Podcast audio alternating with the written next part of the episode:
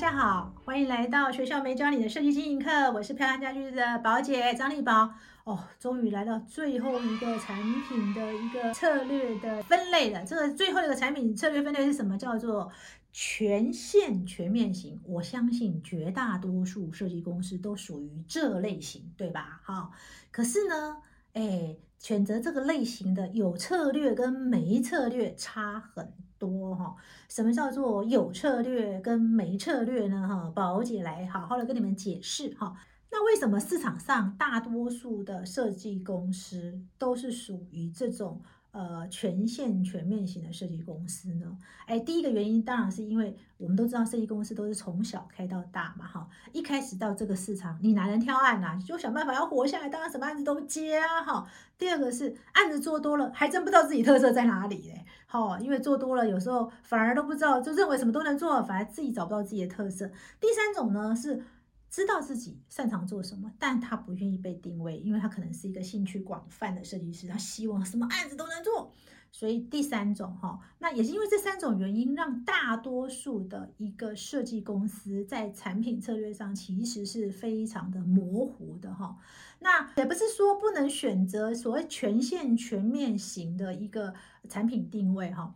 如果你一定要选择全面全线型的产品定位的话，我认为你要更有策略。什么叫做更有策略呢？我来先分享一个故事好了哈。我在二十年前曾经认识一家设计公司，我觉得这家设计公司很有意思。我认识他这位设计师的时候呢，其实一直以为他是一个呃独立的设计公司，因为那时候他呃开始那时候台湾的市场的关系哈，然后他那时候打出六十万成家哈，他专门做所谓的比较首购族的一个设。计哈，所以他们强调就是首购族嘛，没有太多预算，所以他一开始主打叫做。呃，六十万成家计划就是完全针对首购组。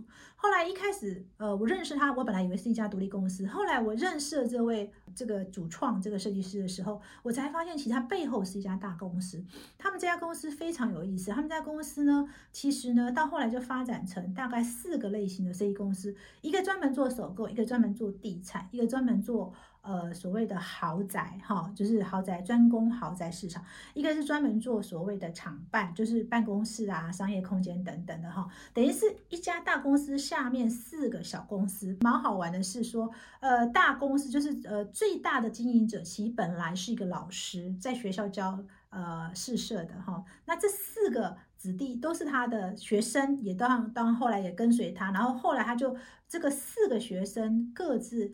带领一家设计公司，所以他们这一家大公司就吃遍了整个市场。大概你想想看，有首购的小平数的，有豪宅的大平数的，然后又有这个地产的哈商业空间，又有专门做零售餐饮的商业空间，所以他们几乎是把这个市场占满了。他们是非常有策略，而且这四家公司。呃，虽然都归属在同一家公司，从一个大公司体系下，但其实这四家公司在财务各方面，呃，等于是自负盈亏、独立的哈。那像这种公司，我就会认为它是有策略型的、全线全面型的一个产品策略。那也因为每一个小公司都知道自己经营的是什么样类型的一个市场，所以它就可以很钻研去做这个市场哈，把这个市场做深。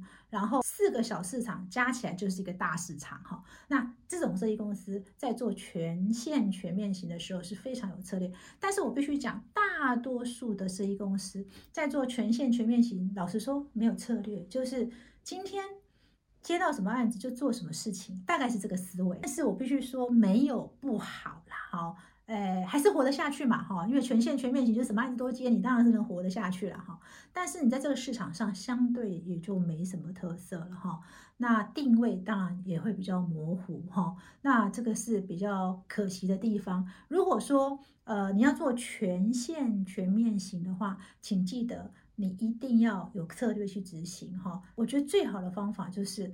呃，我认为是一家稍具规模的设计公司，你一定要有个规模哈。呃，如果你是稍具规模的设计公司，你也培养出几个不错的呃副手出来之后，也许呃全线全面型的一个产品策略就非常适合你们去发展，可以让每一个可独立的设计师去操作一个特定项目，那让这一个去占满这个市场，我觉得可能会比一家公司接到什么做什么，接到什么做什么会来的更有特色哦，而且更容易被这个市场记忆。在听完了六种产品策略的一个设计公司，你自己选择什么样的产品策略呢？哎，欢迎在底下留言，我们可以互相交流一下哦。今天听完我们学校没教的设计经营课，你有什么想法呢？欢迎在底下留言，宝姐会亲自回答你们哦。如果觉得宝姐还讲的不错，那请按下订阅，还有开启小铃铛。